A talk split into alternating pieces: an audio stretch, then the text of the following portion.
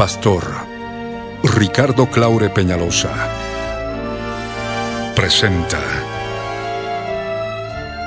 La Biblia en tu vida. Mensajes de la palabra de Dios para que su iglesia se prepare para testimonio a las naciones.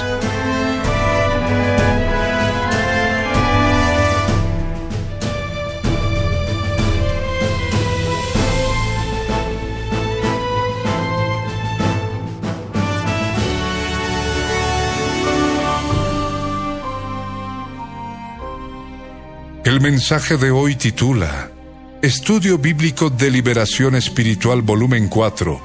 Está basado en el libro de Gálatas capítulo 5 versos 19 al 21.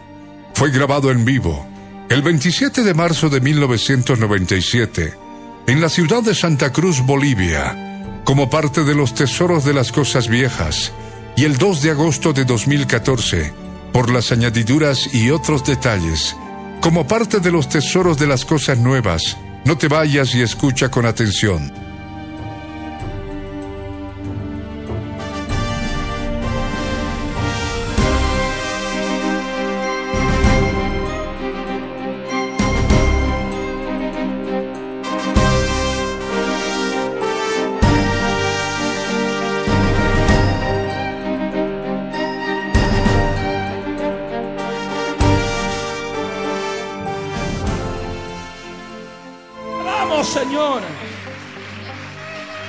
El nombre de Jesús de Nazaret.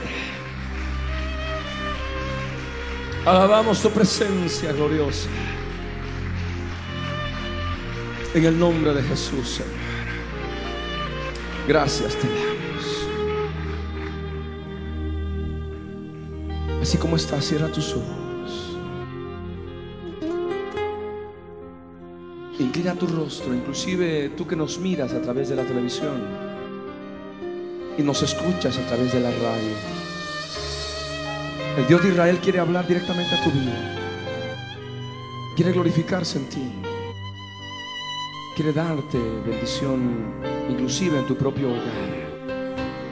Yo te ruego que cierres tus ojos, inclines tu rostro en actitud de reverencia delante del Dios Altísimo allí en el lugar donde te encuentres, con tu Biblia en la mano, por cuanto Él quiere hacer una obra preciosa en ti. Oremos al Señor todos. Padre Santo, en el nombre de Jesús, subimos a tu presencia, Señor, para darte gracias, Dios mío, por tu misericordia y amor, por tu bondad, Señor, Dios del cielo y de la tierra. Ábreme el entendimiento Hazme conocer tu palabra. Quiero conocer tu palabra. Señor, quiero alimentarme de ella para poder ser libre, Señor. Dios amado, Dios todopoderoso, quiero darte gracias por este día. Bendice mi alma, bendice mi vida. Necesito de ti. Y toma autoridad sobre todo espíritu inmundo del diablo inmundo de las tinieblas. Los atamos ahora. Los atamos ahora. Suelten Santa Cruz. Suelten Santa Cruz. Ahora permanecen atados. Atados están. En el nombre de Jesús. Señor amado, queremos darte gracias por tu misericordia. Háblame. Dispongo mi corazón para ser enseñado en tu palabra. Gracias, Dios de mi vida, en el nombre de Jesús. Gracias te doy. Amén. Así como están, yo les ruego que abran sus Biblias en aquel pasaje que hemos estado analizando en relación a la palabra a las obras de la carne y los espíritus inmundos. Gálatas capítulo 5, verso 19, 20 y 21. De esta forma se va facilitando el aprendizaje.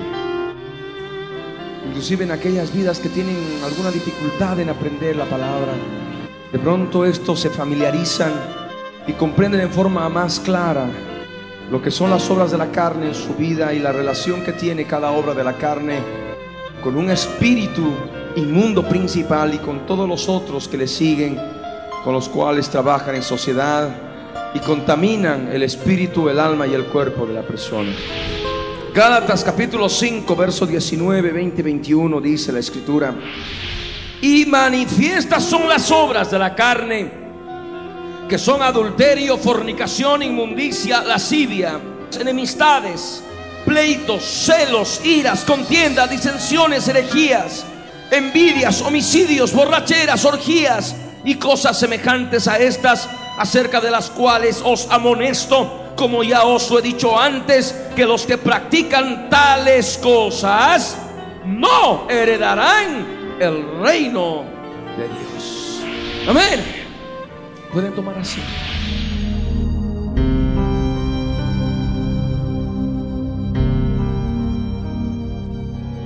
Hemos estado tratando en forma clara la relación que tiene las obras de la carne con las fuerzas espirituales demoníacas.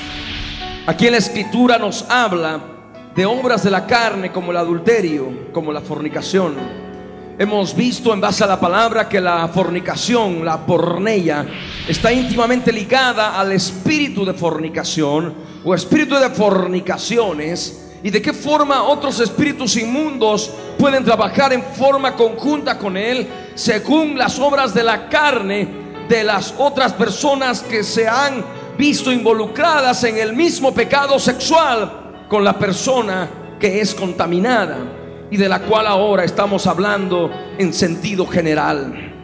Por otro lado, aquí en la escritura, en el verso 19, nos habla de inmundicia como otra obra de la carne. Vamos a encontrar en la palabra la existencia del espíritu de inmundicia.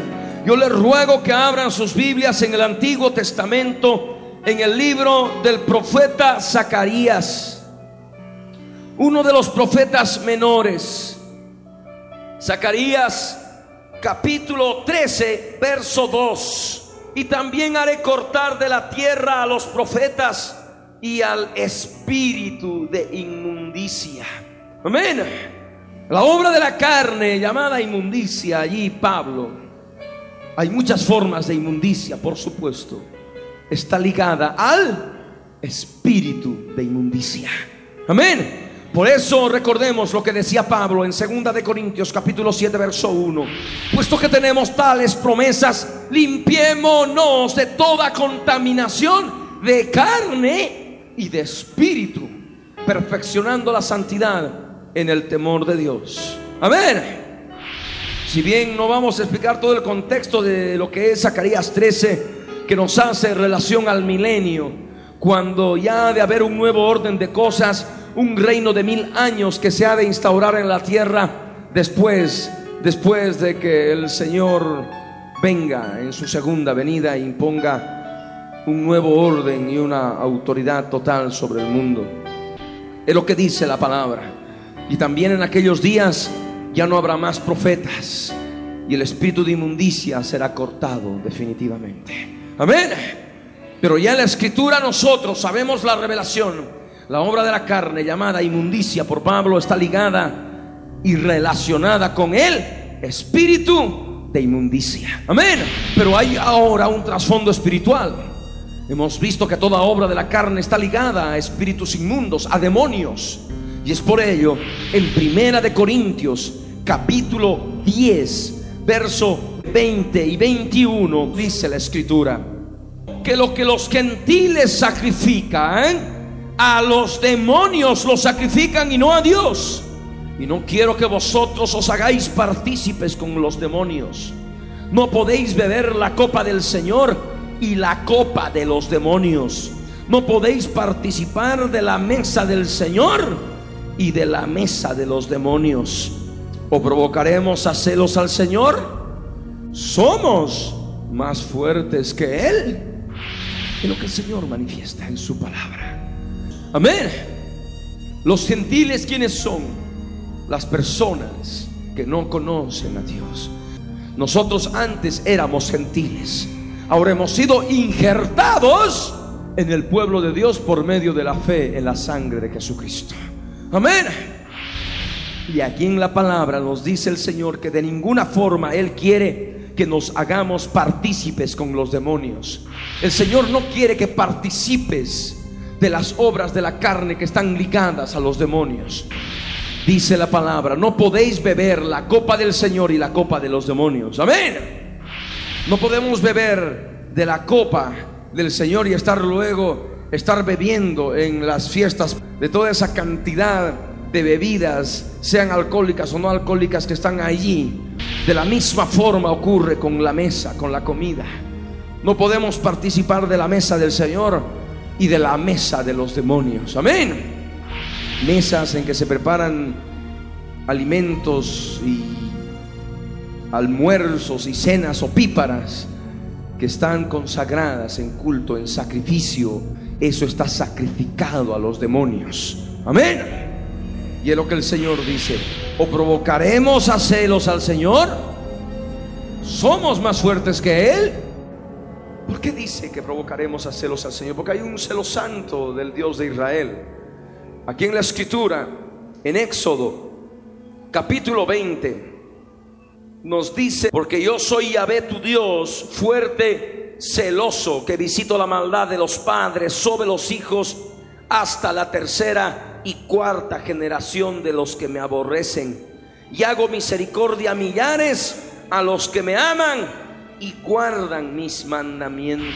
Esto trae una línea de maldición que viene hasta cuatro generaciones por el pecado. Y la única forma de cortar esta línea de maldición mediante esta obra que se efectúa mediante esta obra de la carne es justamente utilizando la sangre de Jesús. Porque la sangre de Jesús rompe toda maldición. Amén. Rompe toda línea de maldición. Aquel que practica la obra de la carne, aquí en la palabra de Dios manifiesta que se aborrece a Dios. Por ello dice, yo visito la maldad de los padres sobre los hijos hasta la tercera y cuarta generación de los que me aborrecen está aborreciendo a Dios. Y Dios visita la maldad. ¿La maldad de quiénes? De los padres. Los padres que enseñan a los hijos. La obra de la carne, la Biblia la denomina como maldad. Y la maldad está ligada a huestes espirituales de maldad en las regiones celestes, conforme a Efesios 6, verso 12. En Éxodo capítulo 20, verso 6 dice el Señor, que hace misericordia a millares, aquellos que le aman y guardan sus mandamientos. Amén.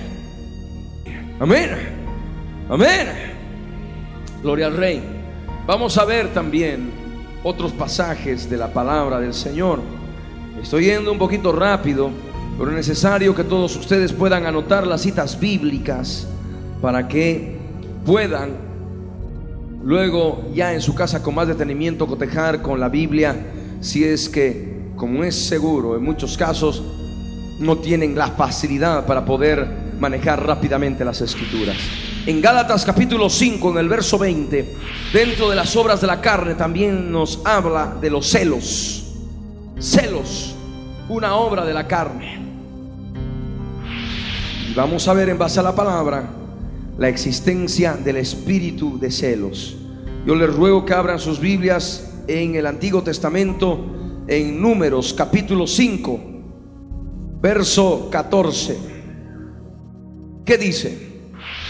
Si viniere sobre el marido espíritu de celos y tuviere celos de su mujer habiéndose ella amancillado con otro, o viniere sobre el marido espíritu de celos y tuviere celos de su mujer, no habiéndose ella amancillado, entonces el marido traerá a su mujer al sacerdote, en fin, conforme a la usanza mosaica, conforme a la ley de Moisés en aquellos días. Lo que nos interesa de este verso 14 es de la manifiesta obra de la carne relacionada con el espíritu inmundo. Amén. ¿Cuál es la manifiesta obra de la carne? El marido tuviere celos de su mujer.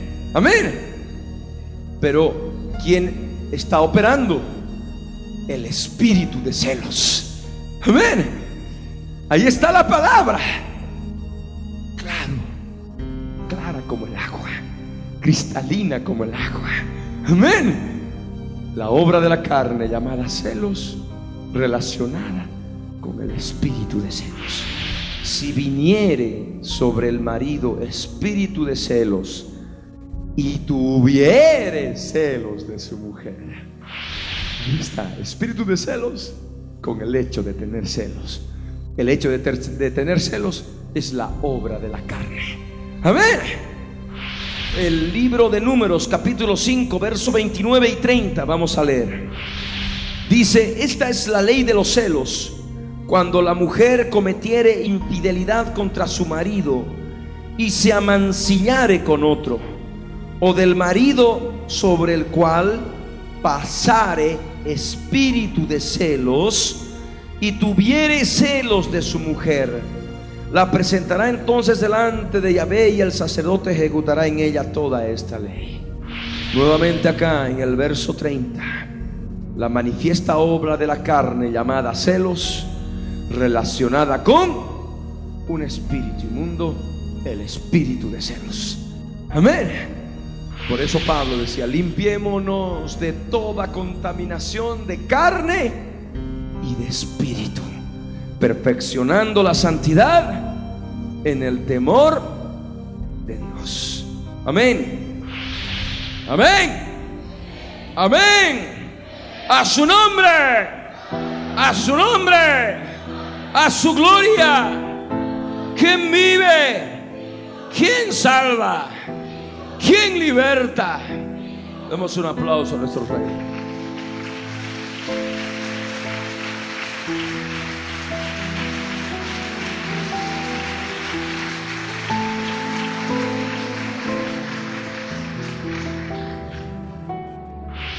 En Gálatas capítulo 5, el verso 21, nos hace la lista más extensiva de las llamadas obras de la carne manifiestas a través del carácter del hombre, a través del mismo ser humano, a través del mismo cristiano.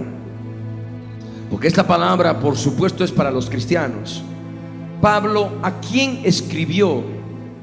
¿A los inconversos o a los cristianos de Galacia? En su epístola a los Gálatas.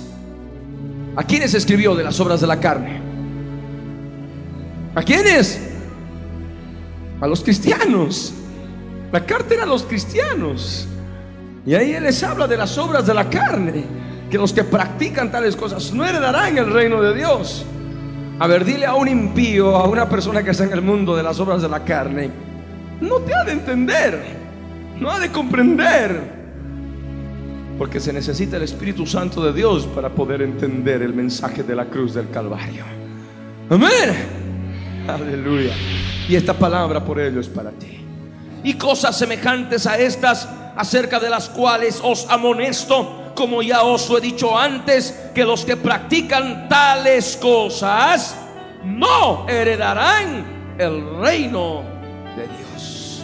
Amén. Amén. Tú no puedes practicar obras de la carne. Si las practicas por más que te llames de labios para afuera cristiano, no vas a heredar el reino de Dios. Amén.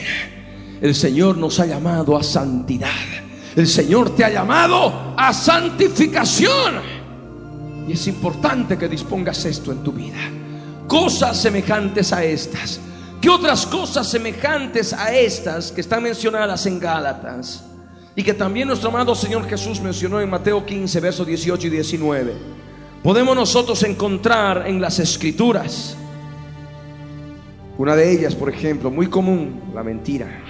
Yo les ruego que abran sus Biblias en el Antiguo Testamento.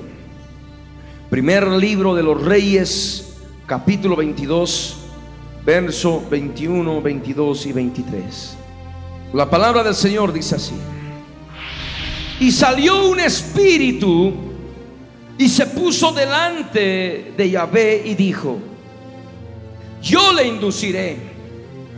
Y Yahvé le dijo, ¿de qué manera? Él dijo, yo saldré y seré espíritu de mentira en boca de todos sus profetas. Y él dijo, le inducirás y aún lo conseguirás. Ve pues y hazlo así. Y ahora, he aquí, Yahvé ha puesto espíritu de mentira en la boca de todos tus profetas. Y Yahvé ha decretado el mal acerca de ti. Amén. El espíritu de mentira es mencionado en la palabra de Dios está relacionado con la obra de la carne llamada. ¿Cómo se llama la obra de la carne? Mentira. Amén. Vamos a ver otro pasaje. Miqueas, capítulo 2, verso 11. Dice, si alguno andando con espíritu de falsedad mintiere diciendo, yo te profetizaré de vino y de sidra, este tal será el profeta de este pueblo. Habla de la existencia del espíritu de falsedad. ¿Y cuál es la obra de la carne manifiesta? Aquí en el verso, con la palabra mintiere. Amén. Si alguno andando con espíritu de falsedad mintiere, mintiere es la manifiesta obra de la carne. ¿Quién está operando? El espíritu de falsedad o espíritu de mentira. Amén. Amén. Gloria al Señor. Vamos a ver otros pasajes de las escrituras. Jueces capítulo 9, verso 23. Jueces 9, verso 23 dice, envió Dios un mal espíritu entre Abimelech y los hombres de Siquem, y los de Siquem se levantaron contra Abimelech. ¿Cuál es la función de este espíritu? Es un espíritu malo, por supuesto.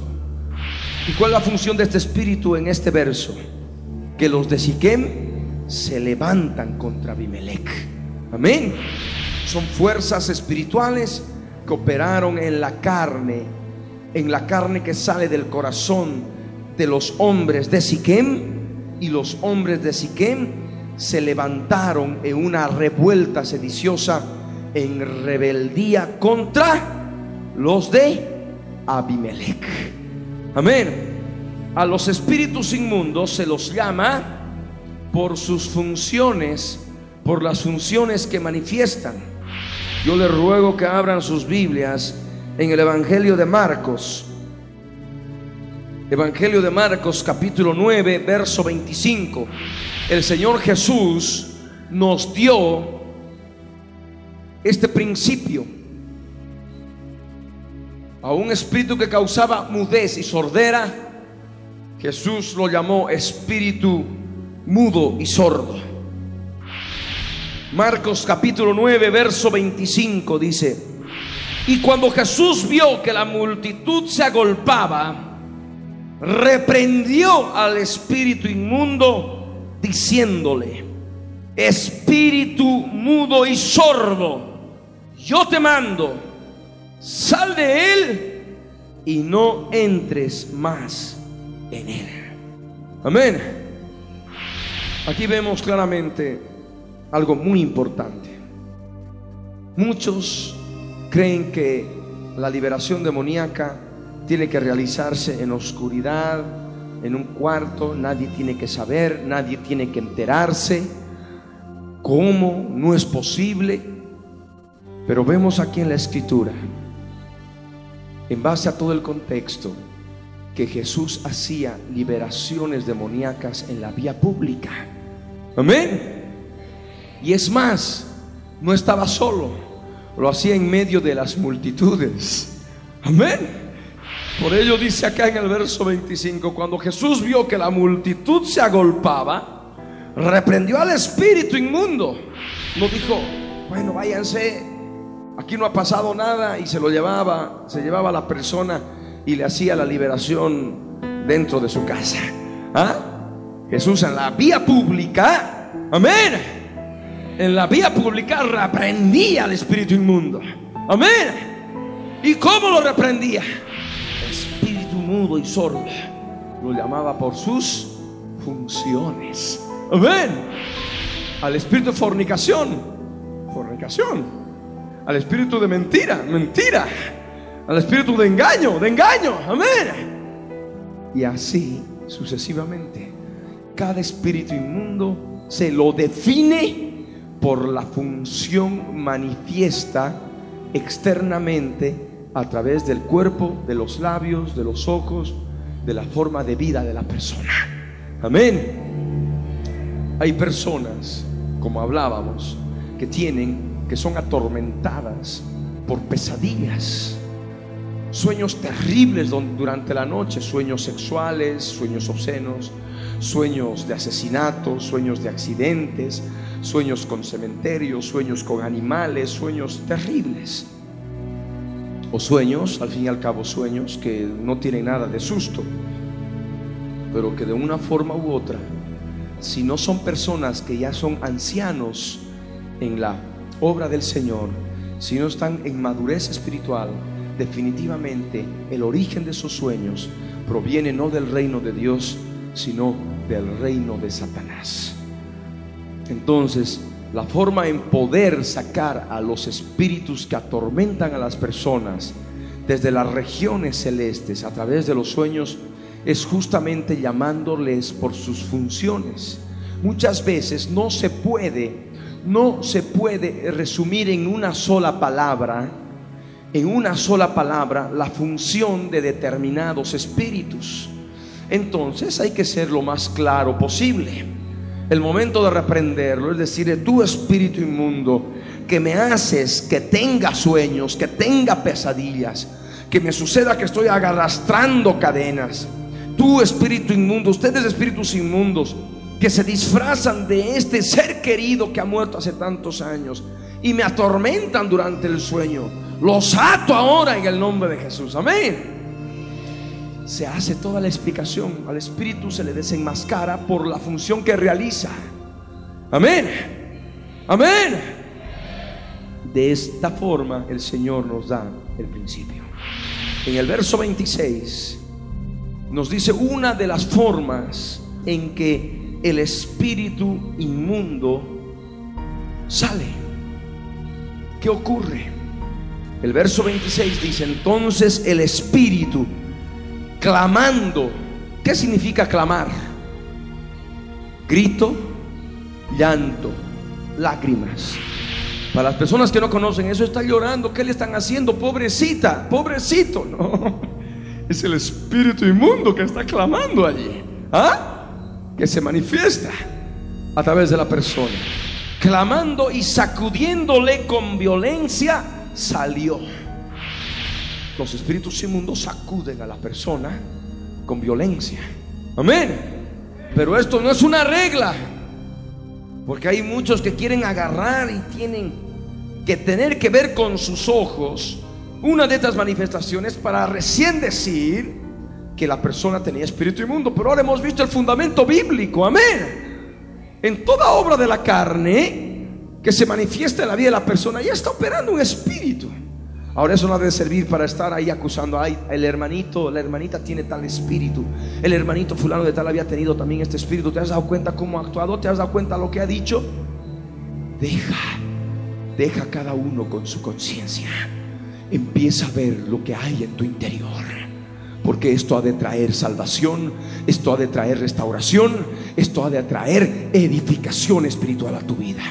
Porque si miras a tu alrededor, si miras a todos los que te rodean, vas a maximizar sus errores. Y vas a minimizar los tuyos. Y los espíritus que están dentro de ti nunca van a salir. Y te vas a quedar sin poder crecer espiritualmente. Amén. La forma de crecer es ver internamente, ver en el interior. Y si ves algo alrededor, no juzgues, no critiques, no destruyas con tus labios. Ora y clama por esa vida para que el Señor pueda obrar en su corazón. Amén. Es palabra del Señor que tú tienes que aplicar a tu vida. Tienes que ver la viga en tu interior para que así tengas la autoridad de poder ver la paja en el ojito ajeno y sacarla sin problema. Porque si intercambias los papeles, vas a poder ver paja en tu interior y vas a poder ver viga afuera. Y esto no ha de traer bendición a tu vida. Porque ni vas a poder sacar la viga, ni vas a poder sacar lo que tú llamas paja, que en realidad puede ser una viga más grande que la persona puede llevar a tu alrededor. Amén. Es importante ver adentro. Es importante primeramente verse dentro. Amén. Gloria al Rey. Y esto es lo que dice la palabra. Y sacudiéndole con violencia, salió y él quedó como muerto, de modo que muchos decían, está. La persona muchas veces se queda ahí en el piso y no hay forma de levantarla. Ahí está el Espíritu Santo de Dios operando. Amén. Limpiando a la persona. Pero de ahí se la levanta en el nombre de Jesús y la persona está normal. No murió. No, no le pasó nada grave. Es el Espíritu de Dios que estuvo obrando con su presencia gloriosa y sacando a los espíritus inmundos. Amén. Amén. Hay otro detalle. Yo les ruego que abran sus Biblias ahí mismo en Marcos 9. Y vamos a ver funciones colaterales con los espíritus inmundos. Marcos capítulo 9, verso 17. Dice la escritura, y respondiendo uno de la multitud le dijo a Jesús, Maestro, traje a ti mi hijo que tiene un espíritu mudo, el cual donde quiera que le toma le sacude y echa espumarajos y cruje los dientes y se va secando. Y dije a tus discípulos que lo echasen fuera y no pudieron. Y respondiendo Jesús les dijo, oh generación incrédula, ¿hasta cuándo de estar con vosotros? ¿Hasta cuándo se de soportar? Traédmelo. Y se lo trajeron y cuando el espíritu inmundo vio a Jesús, sacudió con violencia al muchacho quien cayendo en tierra se revolcaba echando espumarajos. Jesús preguntó al padre, ¿cuánto tiempo hace que le sucede esto? Y él dijo, desde niño. Y muchas veces le echan el fuego y en el agua para matarle. Pero si puedes hacer algo, ten misericordia de nosotros y ayúdanos. Jesús le dijo, si puedes creer, al que cree todo le es posible. E inmediatamente el padre del muchacho clamó y dijo, creo, ayuda mi incredulidad. Luego voy a continuar aquello que explicamos. Dice la escritura que estaban los discípulos de Jesús tratando de echar fuera un espíritu inmundo y no pudieron. Vino el papá del muchacho al cual estaban haciendo liberación. Y el muchacho vino a Jesús. ¿Y cómo lo llamó? ¿Lo llamó Señor? No. ¿Lo llamó Jesús? No. El padre del muchacho reconocía a Jesús como maestro. Amén. Por cuanto él de alguna forma le había enseñado la palabra. Y en lo que habla este hombre, el padre del muchacho, se puede entender en forma clara que Jesús le había enseñado respecto de los espíritus inmundos y respecto de las funciones de los espíritus inmundos, de cómo llamar a los espíritus inmundos. El padre del muchacho tenía conocimiento de lo que es el reino espiritual demoníaco por cuanto Jesús se los había enseñado. Amén. Y por eso reconoce a Jesús como maestro.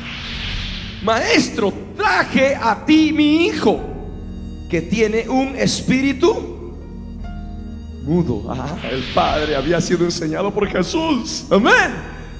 Por eso lo reconocía como maestro y el padre del muchacho sabía que al espíritu que le estaba causando mudez en su hijo se lo llamaba, se lo podía llamar espíritu mudo. Amén. El padre del muchacho no solamente había visto enseñar a Jesús de Nazaret las palabras del reino de poder para sojuzgar a las tinieblas, para sojuzgar a los espíritus inmundos, sino que había tenido que ver a Jesús echando fuera demonios para que el padre del muchacho lo traiga a su hijo, a Jesús, para que echara fuera al espíritu que ya el padre del muchacho lo identificó como espíritu mudo. Amén. Por eso le dice, maestro, traje a ti mi hijo que tiene un espíritu mudo, el cual donde quiera que le toma, le sacude. Esta es una de las formas de manifestación espiritual demoníaca. Una. Hay otras en que solamente a través de las obras de la carne. Amén. El cuerpo no se mueve, la persona se queda quietita. Y sin embargo el espíritu inmundo sale. Amén. Pero aquí en este caso, este espíritu se manifestaba de esta forma. Donde quiera que le tomaba, le sacudía. Y vamos a poder ver de qué forma personas se sacuden. Y dice, y echaba espumarajos. Las personas echan espuma por la boca. Eso lo han podido ver seguramente a través de la televisión. De qué forma la espuma llena la boca y empiezan a vomitar espumarajos. Ahí está. Y echa espumarajos y cruje los dientes. Raspa los dientes. Cruje los dientes. La persona no habla, la persona se llena, se contrae el rostro. Ahí está. Una manifestación de los espíritus demoníacos. Cruje los dientes y se va secando. La lengua se le pone como la lengua del oro, así de seca. Así se pone. Se va secando. La persona se seca. Echó espumaraxo en un momento determinado, pero por la, la lengua la tiene seca. Se va secando. Y dije a tus discípulos que lo echasen fuera y no pudieron. Y Jesús se enoja contra sus discípulos y con la generación. Dice, generación incrédula, ¿hasta cuándo de estar con vosotros? ¿Hasta cuándo los he de soportar? ¿Cómo Jesús que se pueda comportar de ese modo? Porque muchas veces se toma de que Jesús tenía que estar todo bien tranquilito, paz, amor, ¿no? Como algunos se imaginan. Pero Jesús en su santidad manifestaba claramente aquello que le molestaba. Y por ello decía, generación incrédula, ¿hasta cuándo he de estar con vosotros? ¿Hasta cuándo os he de soportar? Traédmelo. Y se lo trajeron. Es el objetivo por el cual el padre del muchacho, reconociendo a Jesús como maestro y como libertador, había traído a su hijo. Amén. Y es lo que el Señor quiere enseñarte a través de su palabra. Que lo reconozcas no solamente como tu Señor, sino también como tu maestro y como el libertador de tu vida. Amén. Por eso debes traer tu vida a los pies de Jesús. Y dice la escritura que se lo trajeron. Y cuando el Espíritu vio a Jesús, sacudió con violencia al muchacho. Cuando en las reuniones en que hacemos liberación, la persona se sacude con violencia, es porque está viendo a Jesús en el reino espiritual. Jesús se hace presente y los espíritus no pueden soportar la presencia de Jesús. Entonces la persona empieza a sacudirse con violencia. No porque quieres, porque el espíritu inmundo le está sacudiendo. Amén. Y esto es prueba clara de que el Espíritu de Dios está operando y de que Jesús de Nazaret está en el lugar. Y por tanto, Dios mismo está haciendo de libertador. Aleluya.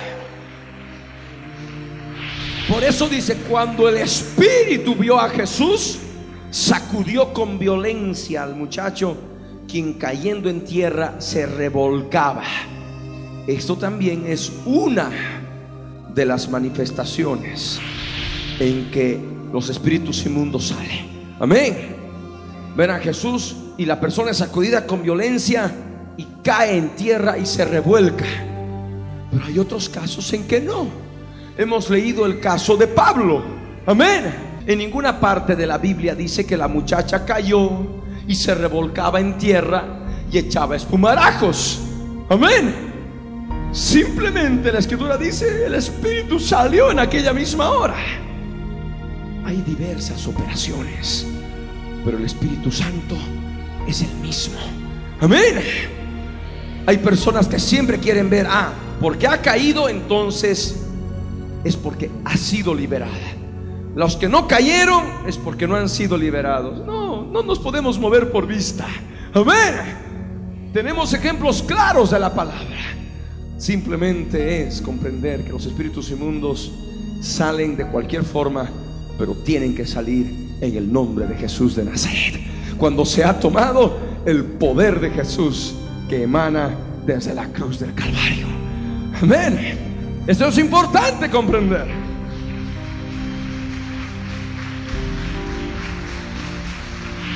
La persona cae en tierra, se revuelca y echa espumarajos. Esto ocurre con frecuencia. Otras veces no ocurre nada en este sentido. Y eso no significa de que los espíritus inmundos no hayan salido.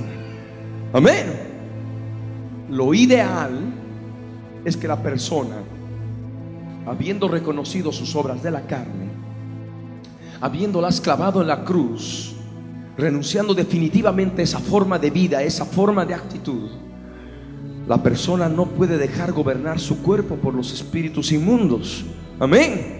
No puede abandonarse para que la hagan caer en el piso, se revuelque y eche espumarajos y la persona tiene que tomar poder y autoridad sobre ellos. Amén. Porque mayor es el que está en nosotros que aquel que está en el mundo. Porque al lado de Jesús somos más que vencedores. Amén. Y teniendo a Cristo Jesús de nuestro lado, vamos a conquistar la tierra prometida que es nuestra alma. Vamos a sacar al Jebuseo, al Ebeo, al Fereceo, a todos los gigantes, a todos los Nefilims que habitan en la tierra del alma.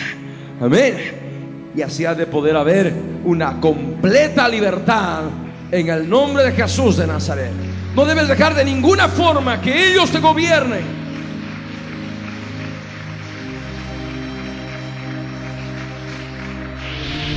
Aquí en la escritura, Jesús le preguntó al papá hace cuánto tiempo le, sucedía esto. Y el papá le habló algo muy importante. Le dijo desde niño, aquellas personas que han podido tal vez pensar que Satanás y sus espíritus inmundos son un poquito buenos y los llaman un poquito buenos porque no piensan que ataquen a los niños, están equivocados. Amén. Porque estos entes malignos quieren destruir a toda costa al ser humano y aprovechan cuando son más pequeños, cuando son más vulnerables. Amén. Y esta es la palabra desde el niño.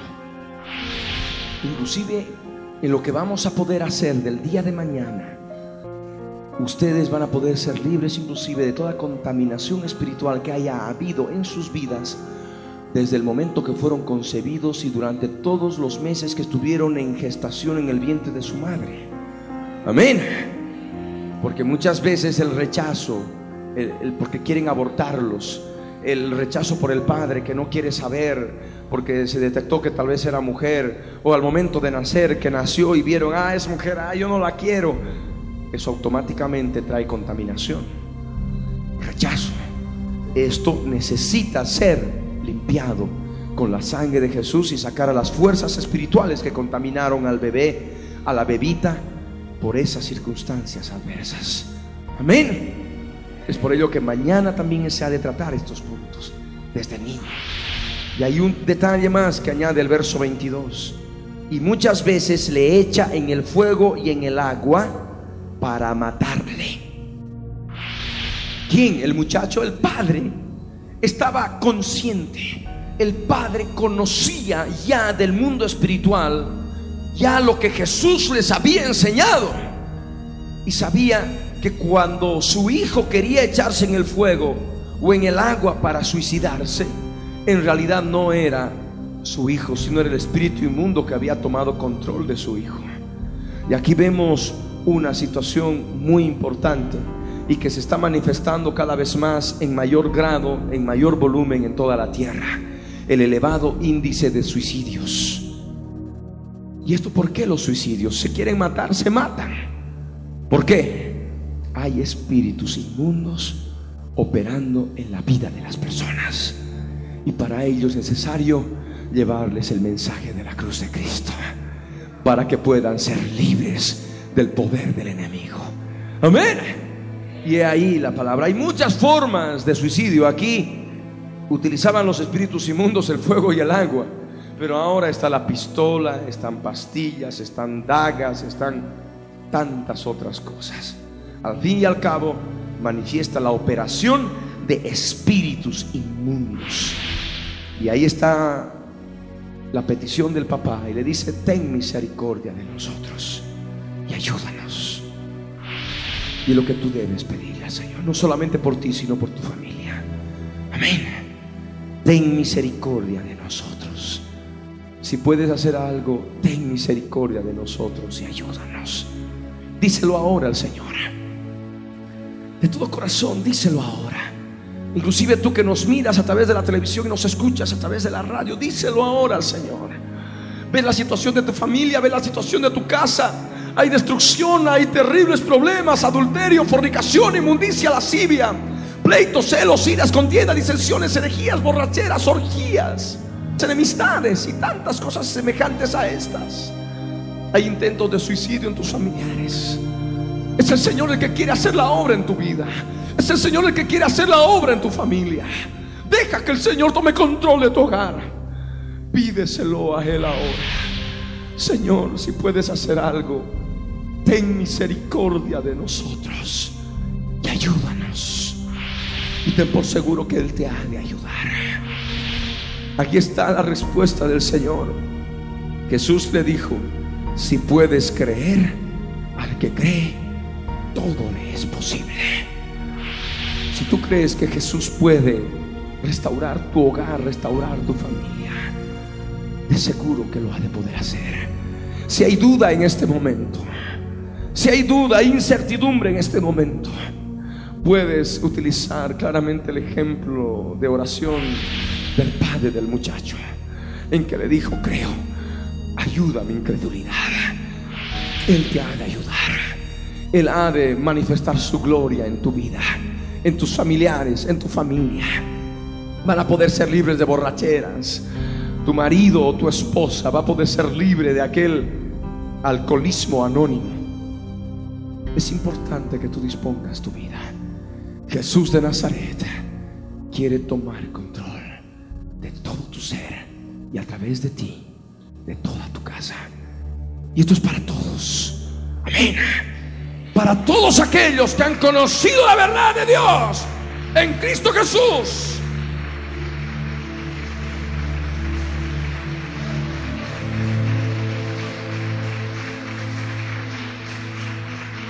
Aleluya.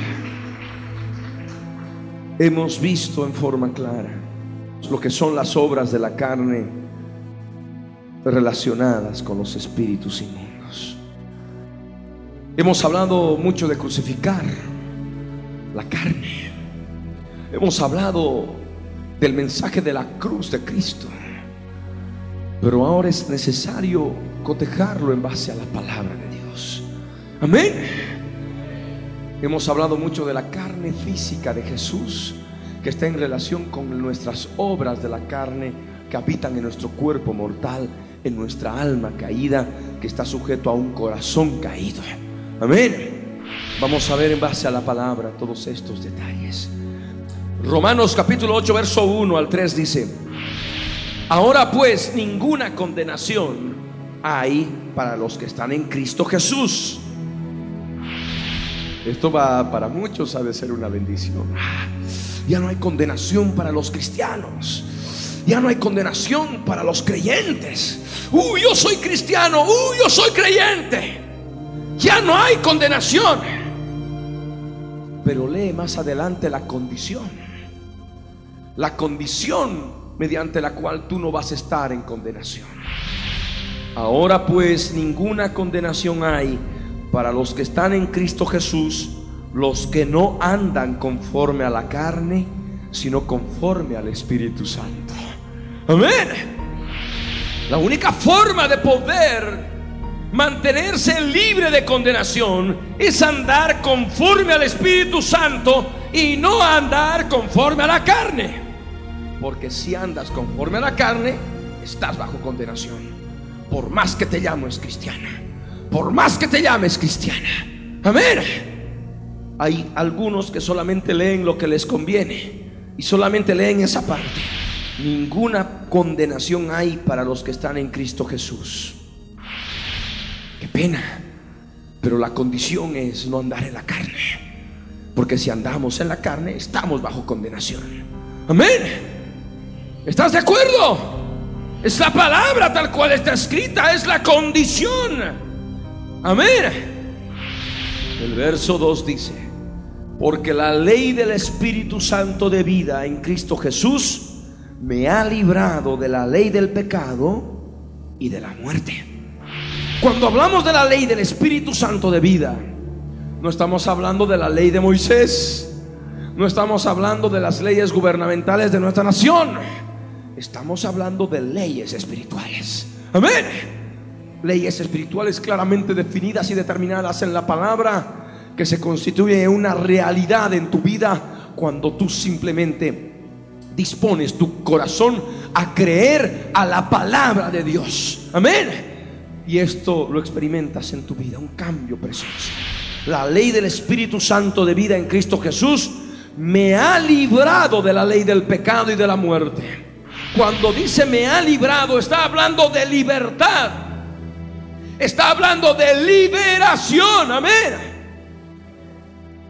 Y esa liberación es justamente de la ley del pecado y de la muerte. El pecado es la obra de la carne. Porque la mentira, el adulterio, la fornicación, la inmundicia que hemos denominado obras de la carne, es pecado. Decir obras de la carne, decir obras de las tinieblas, decir obras muertas, decir obras pecaminosas, decir pecado, es pecado. Amén. Es lo mismo. Y la ley del Espíritu Santo de vida te ha de dar libertad de la ley del pecado, de la ley de la carne que rige en tu cuerpo mortal, de las obras de la carne y que traen muerte, muerte espiritual y muerte física a tu vida. Y el verso 3 añade, porque lo que era imposible para la ley, la ley de Moisés, por cuanto era débil por la carne, Dios enviando a su Hijo en semejanza de carne de pecado, y a causa del pecado, condenó al pecado en la carne. Primer punto, la ley de Moisés, la ley de Moisés de ninguna forma tenía el poder para cambiar la persona, para restaurar a la persona de tal modo que ella pueda ser libre de su naturaleza pecaminosa, pueda ser libre de sus pecados, pueda ser libre de sus obras de la carne. Y es lo que dice la palabra. La ley de Moisés se constituía en débil. Era imposible que pueda cambiar a la persona por cuanto era débil por la carne. Amén.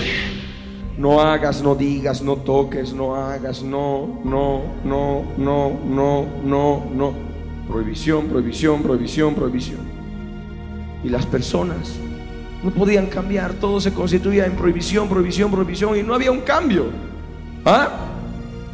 Y es por ello que acá, y yo creo que en todo lugar donde se predica la palabra, la sana doctrina, de ninguna forma se te va a estar diciendo, oye, no hagas esto, no digas, no toques. El Espíritu de Dios es el que ha de operar en tu interior. Amén. Es el que ha de producir el cambio. Es el que ha de producir la transformación si tú dispones tu corazón. Amén.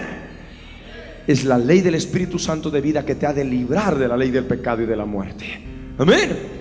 Porque si solamente con tu carne quieres cambiar, lo único que vas a encontrar es debilidad. No debo mentir, no debo mentir, no debo mentir, no debo mentir. Y ¡pum! salió la mentira.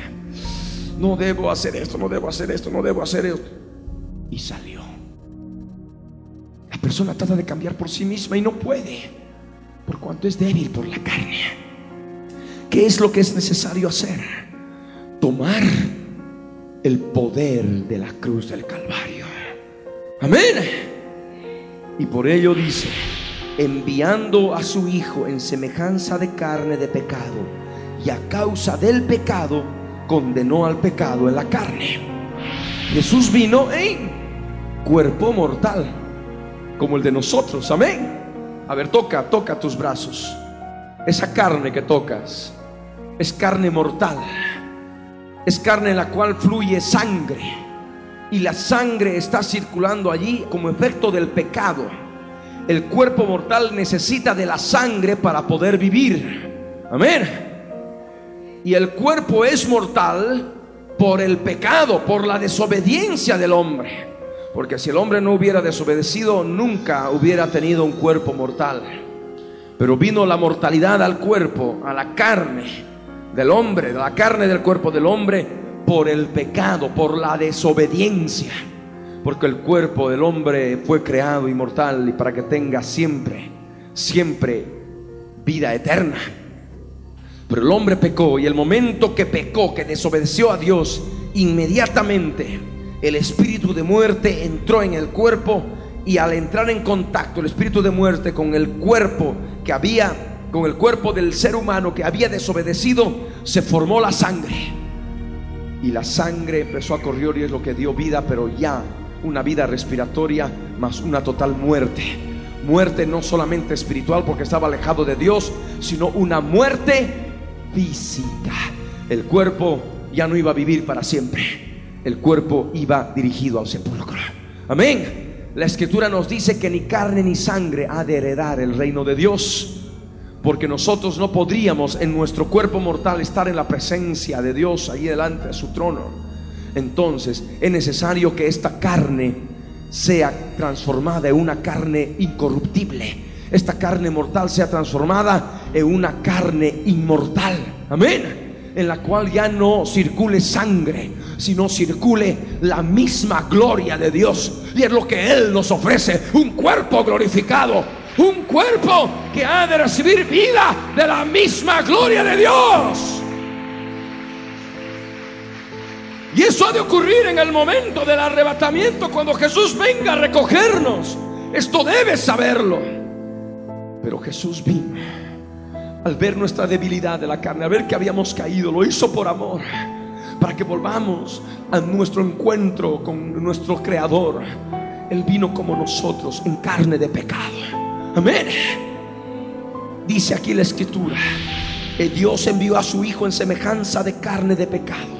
¿A causa de qué? A causa del pecado. Amén del pecado que se manifiesta en el cuerpo, porque hay una carne mortal. No tenemos todavía carne inmortal. Él vino así. Y dice la escritura que condenó al pecado en la carne. ¿Cómo? Crucificó la carne mortal. Y al crucificar la carne mortal, condenó al pecado en la misma carne. Amén. Y esto nos da el poder y la victoria para crucificar nuestras propias obras de la carne. Amén. Crucificarlas creyendo en la obra que Jesús consumó en la cruz del Calvario hace casi dos mil años. No necesitamos nosotros irnos al carpintero de la esquina, hacernos una cruz bien pesada y empezar a caminar por la calle con la cruz. Y llegar a algún monte, a algún lugar y que nos claven la carne, la carne física. No, Jesús hizo un solo sacrificio. Un solo sacrificio y ya fue consumado. Simplemente tenemos que creer en lo que Él consumó. Por la fe. Amén. Y por la fe crucificar nuestras obras de la carne. Ligadas a nuestro cuerpo de carne y sangre. Crucificarlos en la cruz. Crucificarlas en la cruz. Dándoles muerte. Amén quitándolas de en medio y clavando en la cruz la carne. Amén. Esa es la palabra. Abre tu Biblia en Colosenses. Colosenses capítulo 2, verso 13, 14 y 15. Dice la escritura, y a vosotros te está hablando a ti, estando muertos en pecados y en la incircuncisión de vuestra carne, os dio vida juntamente con Él, perdonándoos todos los pecados. Ahí nos vamos a quedar. Cuando tú has aceptado a Jesús hace pocos días, o a través del programa radial y televisivo de la Biblia en tu vida, o a través Esto ya me refiero a las personas que están viéndonos a través de la televisión, a través de alguna otra circunstancia en sus vidas.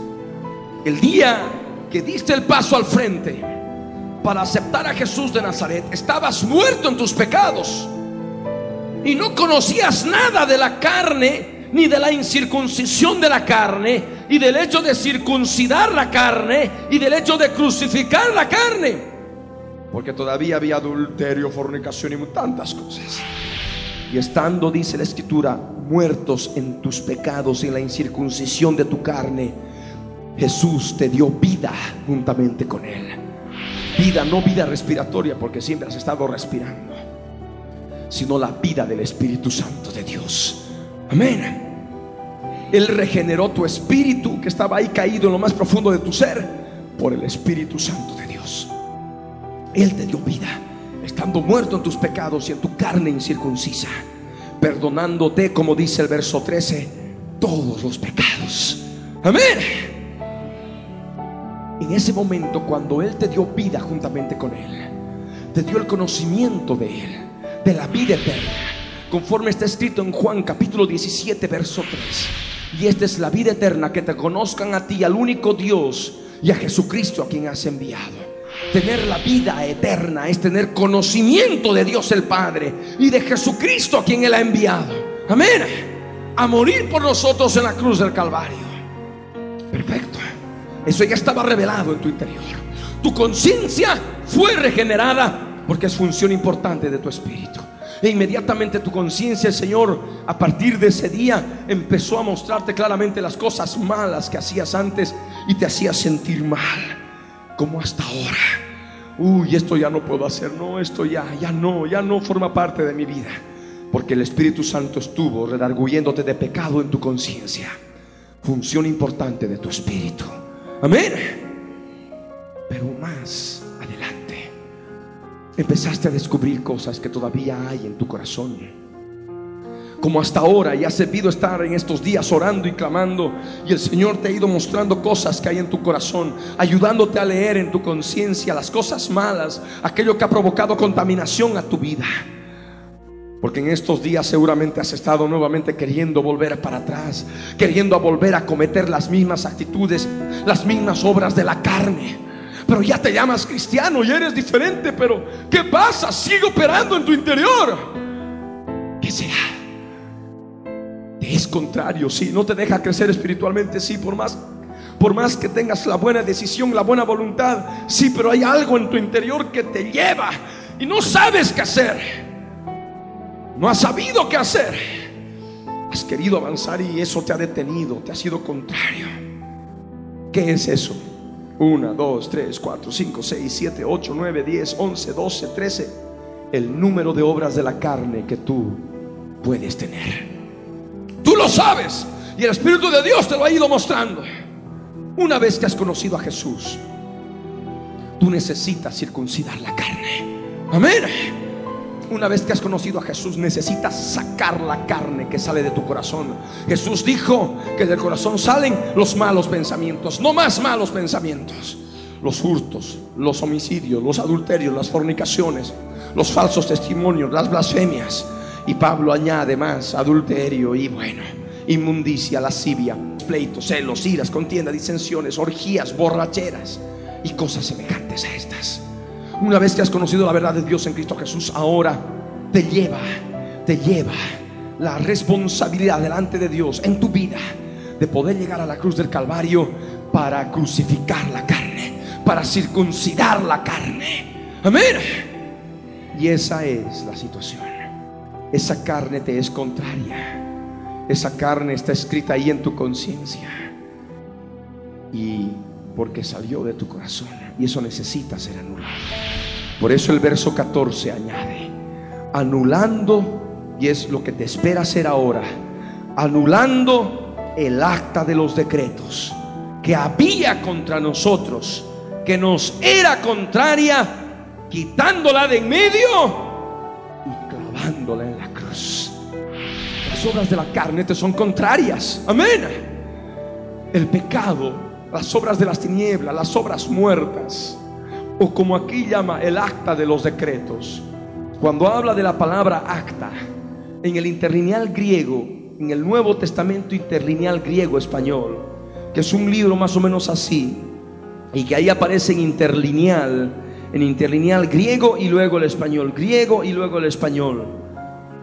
No sabemos griego, yo tampoco, pero ahí al leer el español ya tenemos una idea más clara lo que está escrito en forma literal. Y allí habla de la existencia del pagaré de los decretos.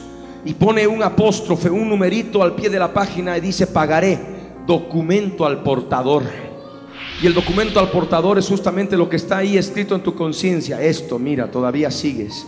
Sigues con mentira, sigues en adulterio, sigues en fornicación. Siendo cristiano sigues en pelea. Siendo cristiano sigues en abominación, sigues en inmundicia, sigues en lascivia. Ahí está el pagaré, ahí está el documento al portador. Y eso te es contrario, te impide crecer espiritualmente. Ahí están las obras de la carne que tú debes darle muerte de cruz clavándolas en la cruz del Calvario. Y esa es la palabra. Debes anular el pagaré de los decretos. Debes anular el acta de los decretos. Que te es contrario. Te es contrario. Está contra ti. Debes anular el acta de los decretos que hay contra nosotros. Que nos es contrario. Debes quitarlo de en medio de tu vida. Amén debes quitarlo de tu corazón y debes clavarlo en la cruz. En la cruz, lo único que se clava, ¿saben qué es? Carne.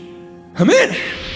Y acá en el verso 14 dice, clavándola en la cruz.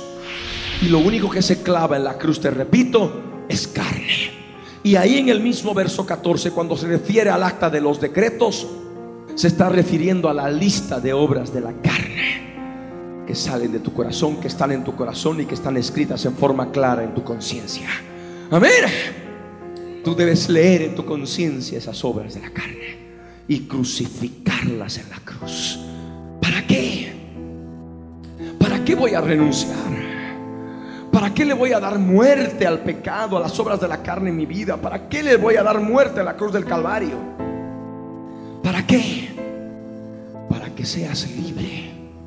¿Libre de qué? No libre de qué. Libre de quiénes. ¿Quiénes?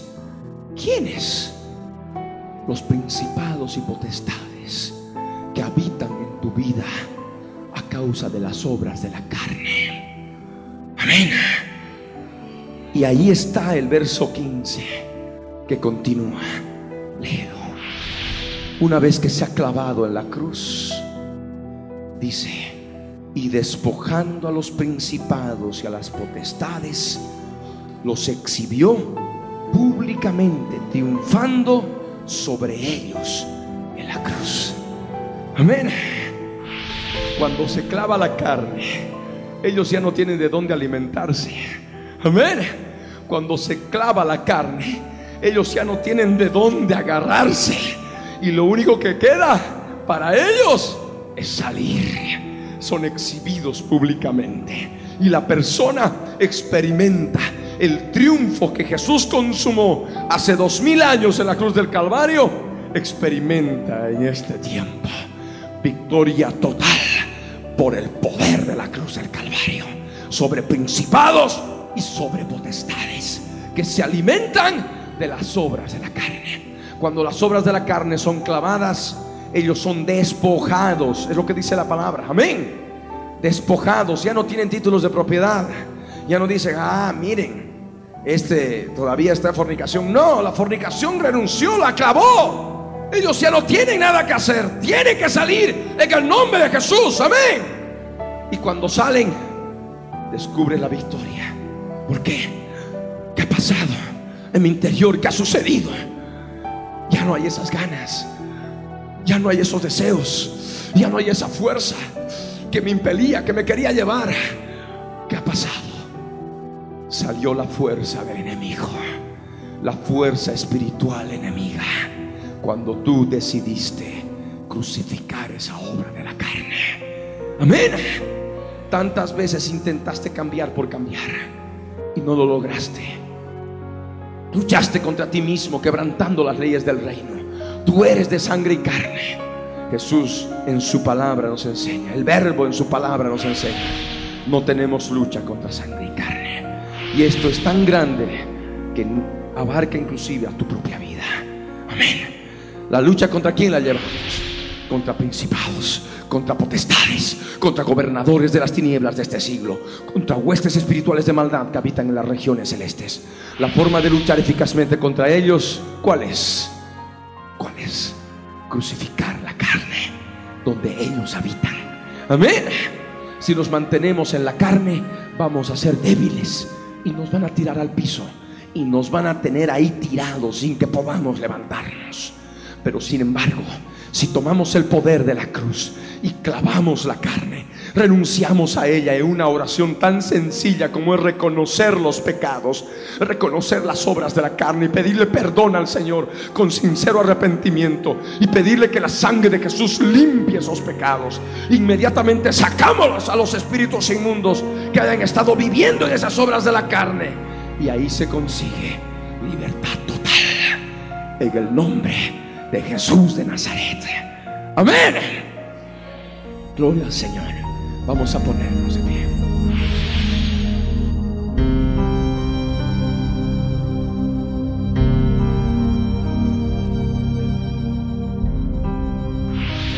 Ahora saben de qué forma podemos quitarle las armas al enemigo. ¿Sabes cuál es la forma de conseguir victoria en tu vida? Hay que clavar la carne. Y para clavar la carne, para crucificar la carne, hay que reconocer la carne. Amén. Hay que reconocer quién más. ¿Quién más conoce tu vida?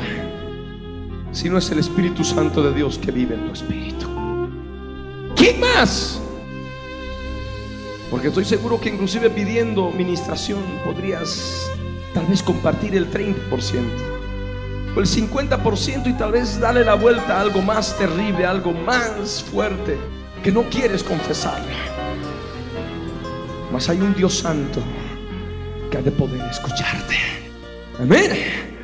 Y con la disposición de tu corazón tú vas a poder renunciar a ese pecado, a esa obra de la carne o todas las que haya. E inmediatamente vamos a sacar a los espíritus inmundos. Vamos a despojar a los principados y potestades los vamos a exhibir públicamente y vamos a triunfar sobre ellos en la cruz. He aquí os doy potestad, dijo Jesús, para hollar serpientes y escorpiones y toda fuerza del enemigo y nada os dañará. ¿Cuántos creen esto? ¿Cuántos creen esto? Por eso ahora cierra tus ojos con las manos levantadas. Llora conmigo de todo corazón. Este es el mensaje libertador de la cruz. Cierra tus ojos, inclina tu rostro. Llora conmigo de todo corazón. Padre amado, Padre Santo, en el nombre de Jesús de Nazaret, suba a tu presencia, Señor para darte gracias, Dios mío, por tu palabra, mediante la cual me has enseñado el significado de la cruz, el porqué de la muerte de mi Señor Jesucristo en la cruz del Calvario, para darme la victoria sobre Satanás y sus demonios, crucificando mis propias obras de la carne. Señor amado, quiero darte gracias por enviar a tu amado Hijo, a mi amado Jesús, en semejanza de carne de pecado, a causa del pecado, para condenar al pecado en la carne. Gracias Señor, porque la carne ha sido muerta, ha sido crucificada. Y pronto, pronto, Señor, esta carne mortal que invade nuestro cuerpo ha de ser transformada en un cuerpo de carne glorificada, de carne inmortal. Señor amado, enséñame, muéstrame cómo debo dar muerte de cruz a mi vida, a todas mis obras de la carne. Necesito, Señor, darle muerte, muerte de cruz a mis obras de la carne. Dios amado, enséñame lo que hay en mi corazón. Necesito ser restaurado, ser cambiado. Necesito ser libre, libre de estas fuerzas que viven en mi interior, que operan dentro de mí y me atormentan y quieren que me aparte de ti. Señor amado, Dios eterno, enséñame a leer mi conciencia. Quiero ver en mi interior, por mi espíritu, con la ayuda de tu Espíritu Santo, que vive en mi espíritu. Muéstrame mis cosas, lo que hay dentro de mí, lo que sale de mi corazón. Enséñame a notarlo. Todo lo que salga, todo lo que me muestre, Señor. Aspectos de mi vida, traumas de mi vida, aspectos de mi carácter, que tantas veces ha traído pelea y contienda en mi hogar y mi familia. Señor amado, quiero darte gracias. Prepara, Señor. Prepara mi vida para el día de mañana. Gracias te doy. Bendito seas. En el nombre de Jesús. Jesús les dijo, ¿habéis entendido todas estas cosas? Ellos respondieron, sí, Señor. Él les dijo, por eso todo escriba, doctor, en el reino de los cielos es semejante a un padre de familia que saca de su tesoro cosas nuevas y cosas viejas.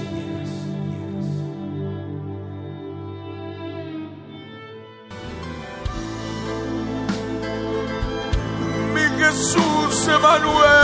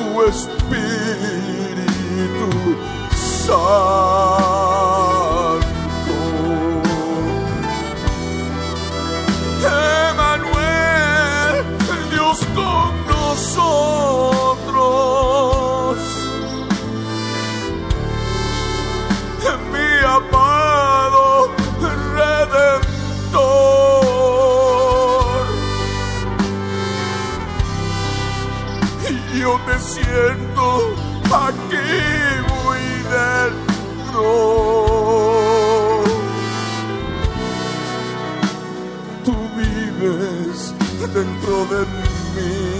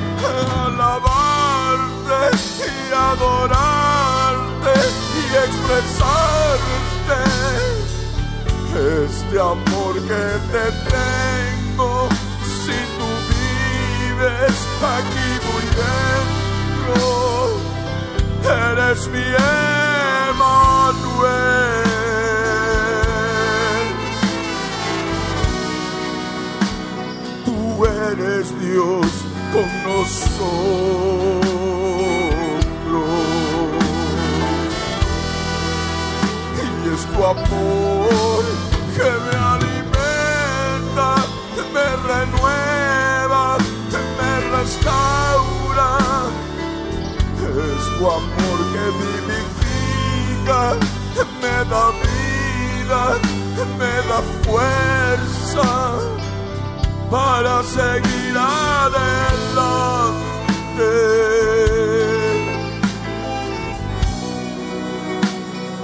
Pese a las circunstancias,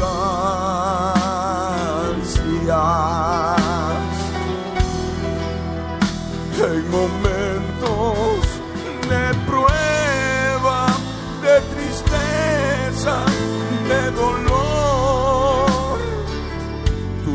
estás aquí conmigo, mi Emanuel, Dios con nosotros. ¿Cómo no poder amarte?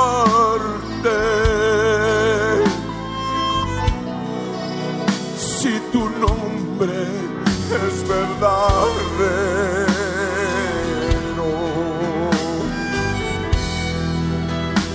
yo te siento aquí muy dentro. Yo te siento aquí en mi alma.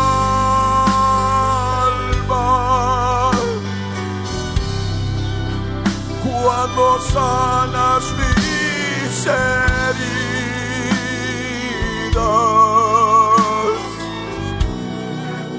cuando consuelas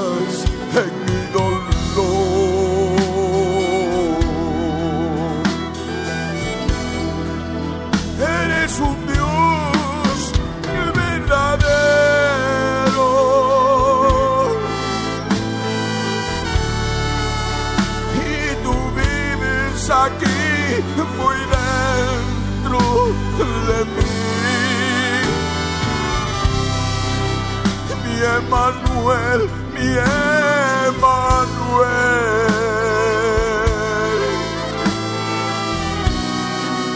Mi Dios muy dentro de mí.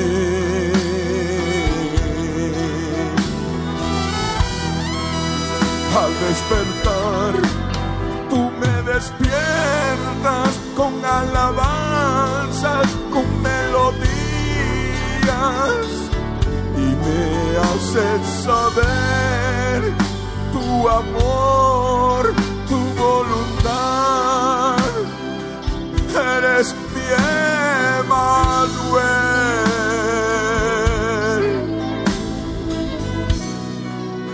Estás conmigo al despertarme.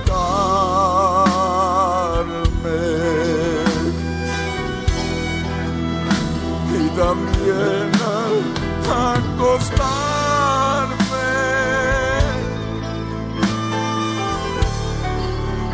Mi Emanuel, estás conmigo.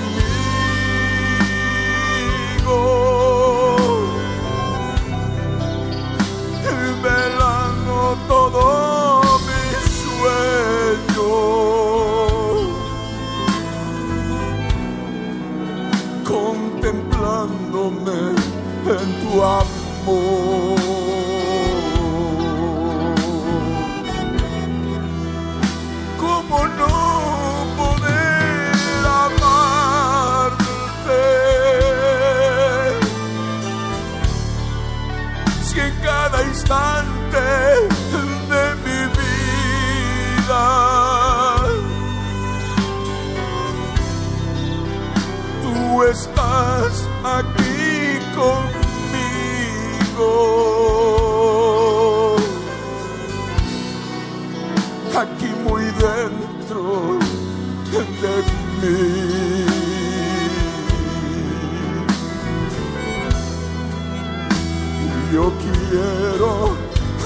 agradecerte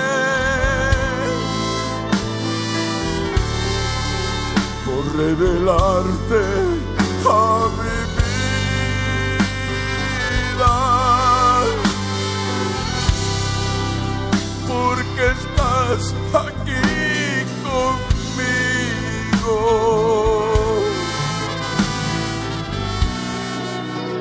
Cada instante de mi vida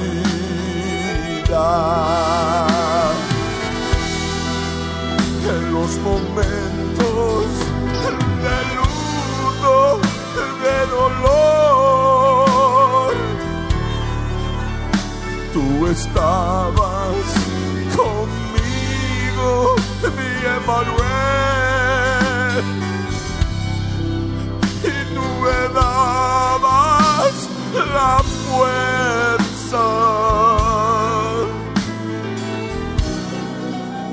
a través de tu consolación.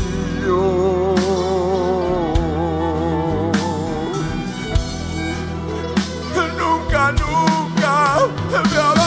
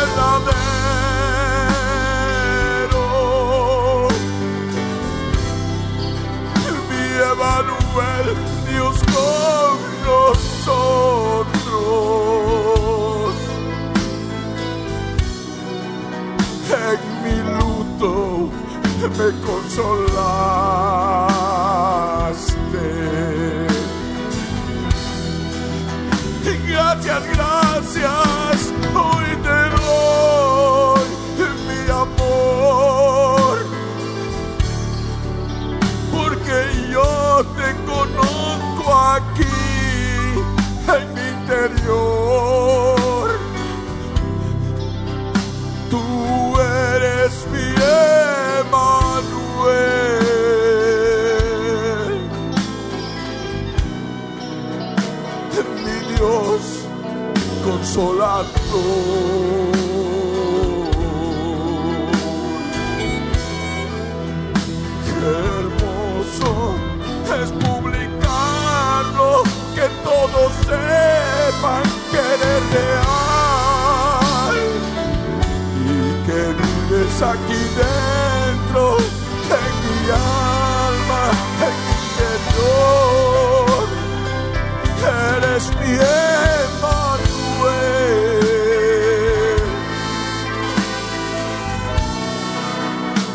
Eres Dios con nosotros.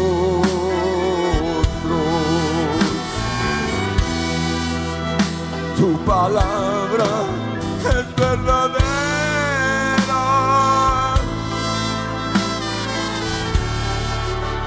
Que nos revela tu nombre.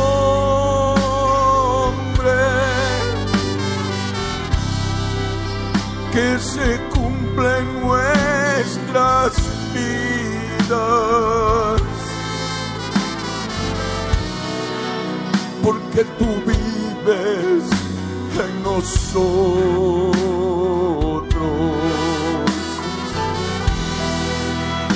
Cuántas veces nos mimaste, nos arrullaste entre tus brazos, permitiste llorar en tu presencia ante tus pies y derramar nuestras lágrimas de amor, lavando tus pies con amor. Y es tan hermosa la cercanía de poder así entrar a tu santísimo lugar para adorarte, mi Dios amado, y lavarte tus pies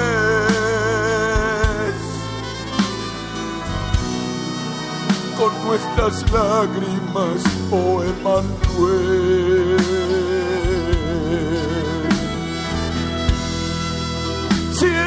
Es verdad, tú vives en nosotros.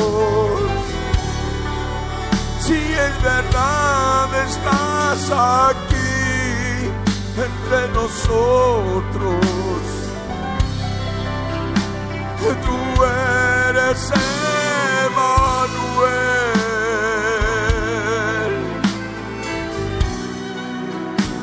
mi amado Dios bendito.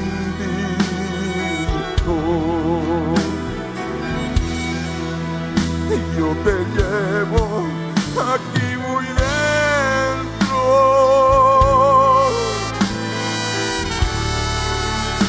Yo te siento aquí muy dentro.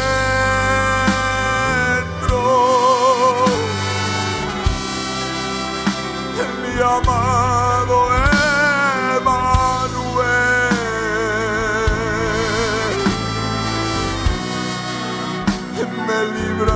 del pecado,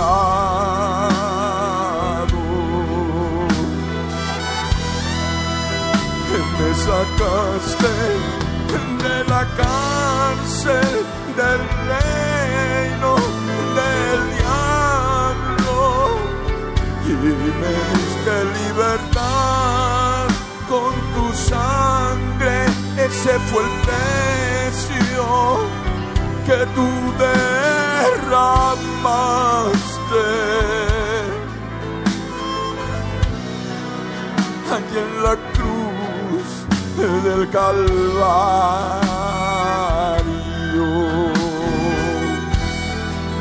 Mi Emanuel, mi Dios bendito. cuántas veces yo te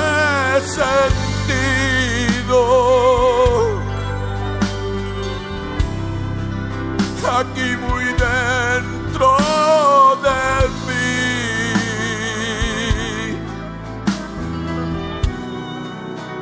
Recordando cuando morías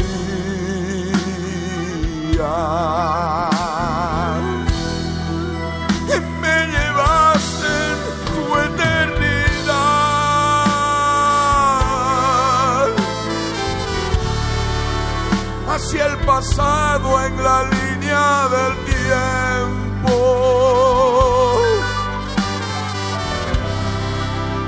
Yo estuve allí contigo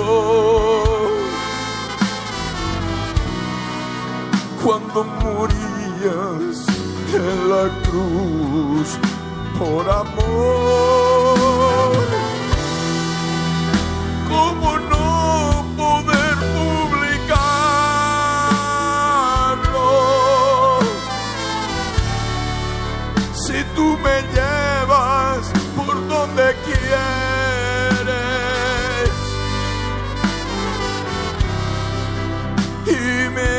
Haces participar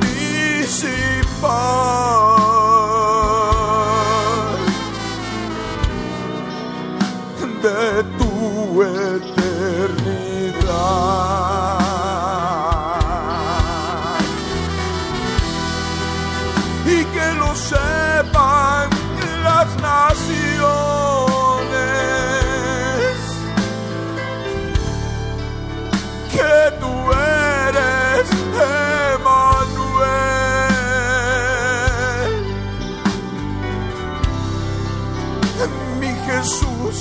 Dios con nosotros.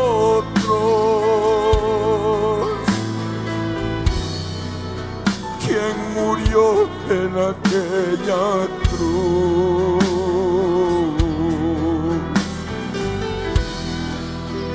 pude yo verte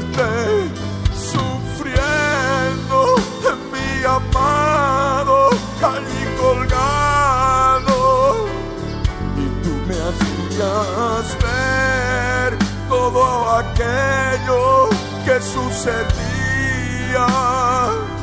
Oh mi Dios con nosotros.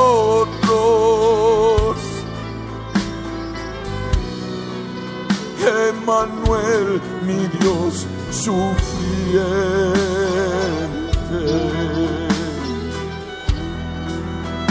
Cuando yo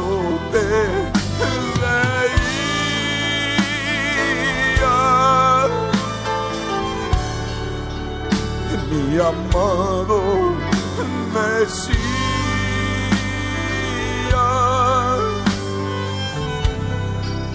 sufriendo semejante muerte. Mi corazón te amaba.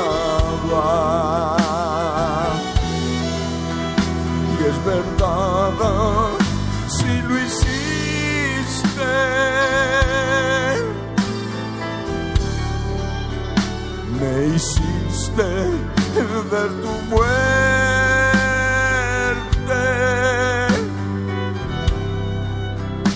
me hiciste parte de ti.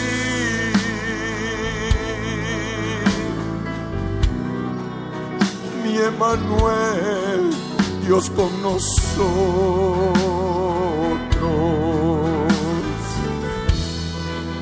¡Ay, qué dolor!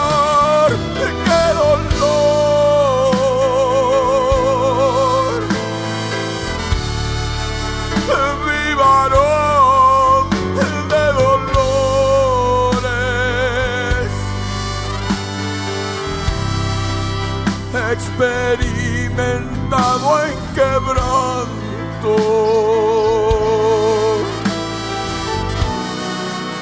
Crucificado en aquella cruz.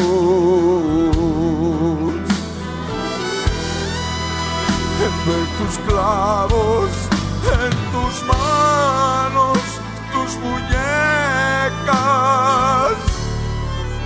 oír tus ojos, tus oídos,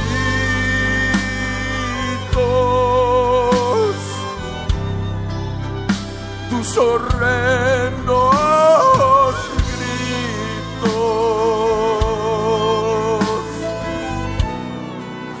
traspasaron mi alma.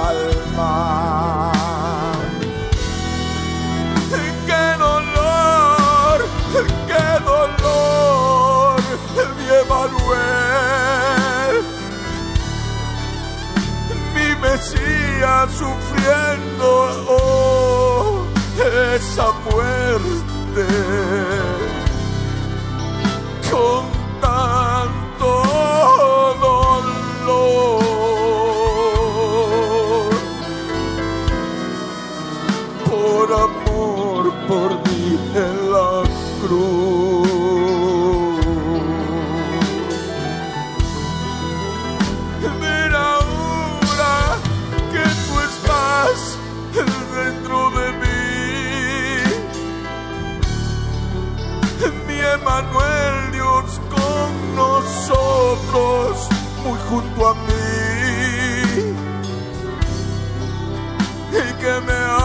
hace recordar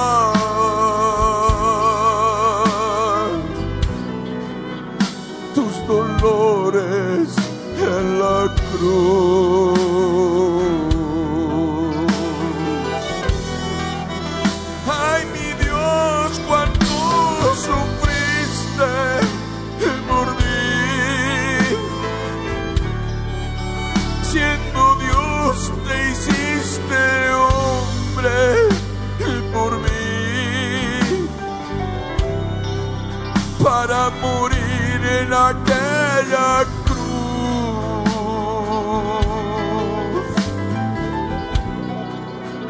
con tanto dolor.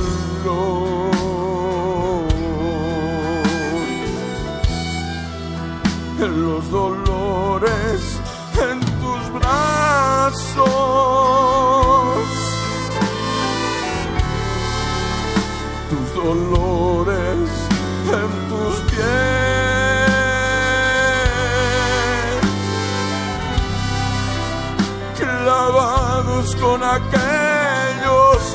clavos. Qué dolor,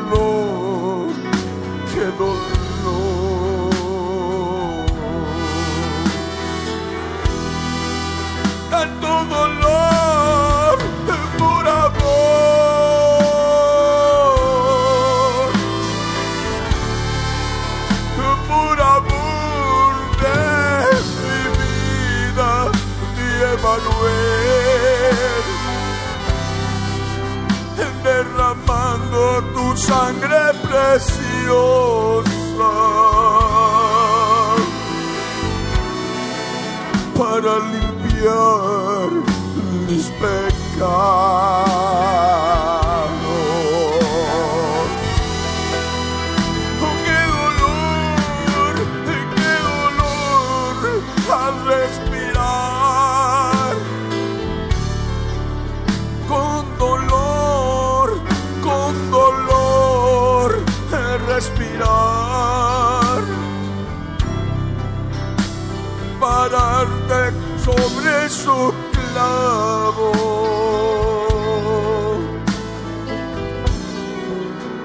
Traspasaba tus pies.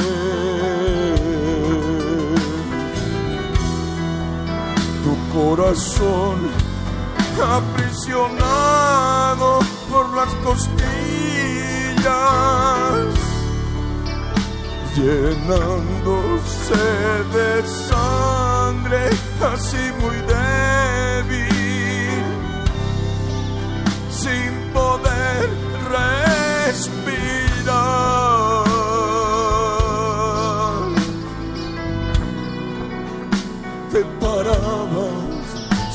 tus pies.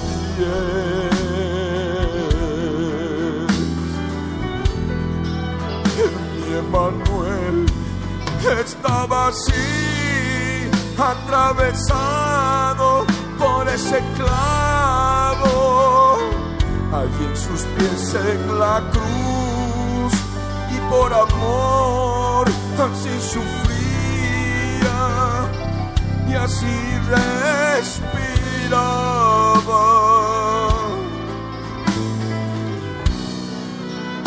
Y entraba un poco de aire, venciendo el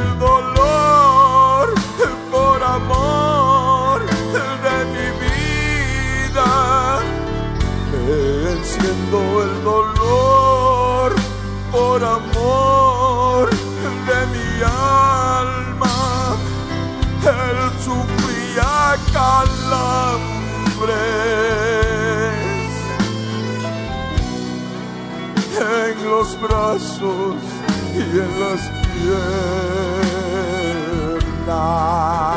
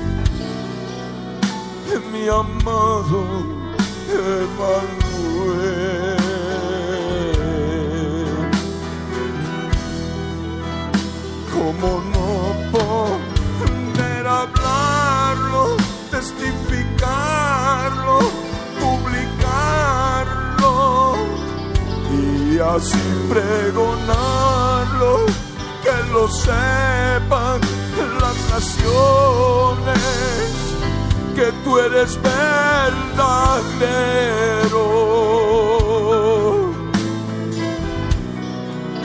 Y tú vives aquí muy dentro.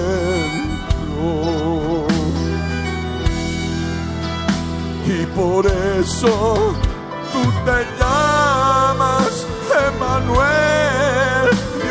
nosotros y vives aquí en nuestras almas, oh te alabamos, si en verdad te amamos.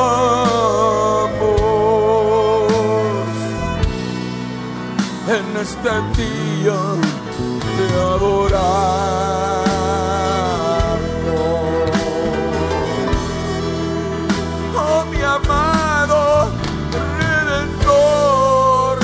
Salvador. Hoy tú nos has hecho recordar como lo hiciste anteriores veces.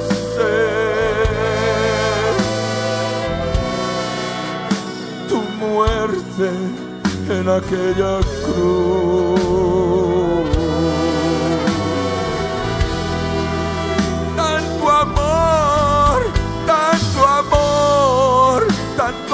Dolor, tanto dolor por amor a nuestras vidas. Mi amado Dios bendito.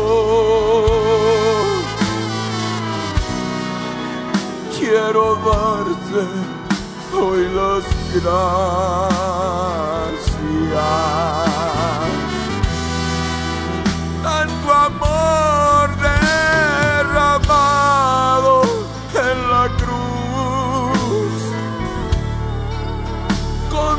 Sangre derramada que hoy nos habla, que nos habla de tu amor, mi Emanuel, de tu amor por nosotros.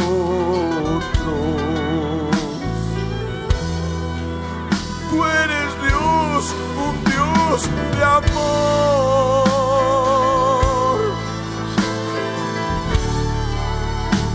tu amor nos sustenta, nos fortalece. Tu amor está con nosotros.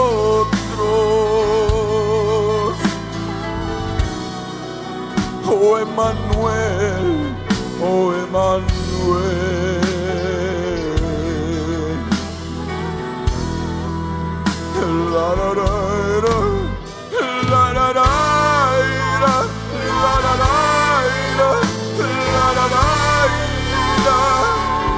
Mi Emanuel está aquí y vive aquí dentro de mí. Mi Emanuel está vivo.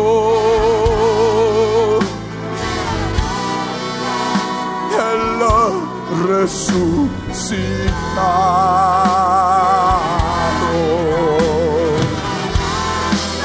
Él no está muerto, está muerto. Está vivo, resucitó.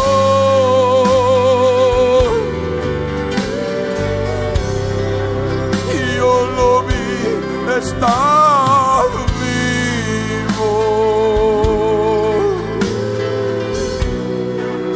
Aquel agosto del 87.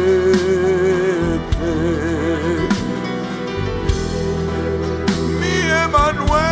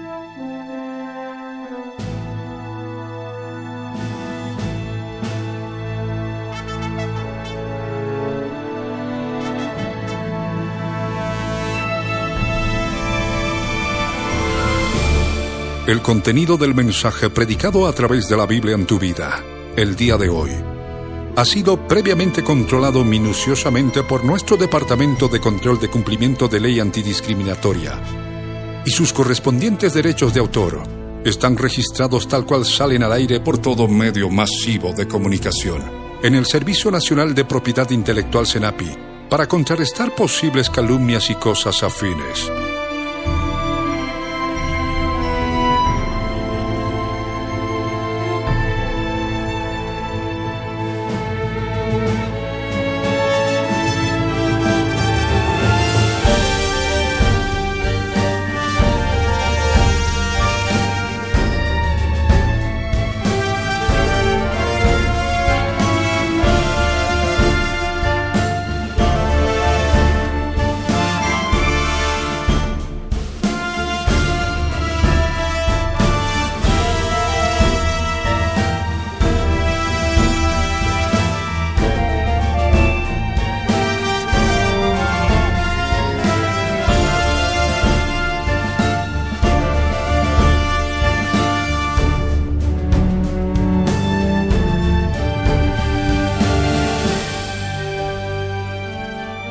Pastor Ricardo Claure Peñalosa presentó La Biblia en tu vida. Mensajes de la palabra de Dios para que su iglesia se prepare para testimonio a las naciones.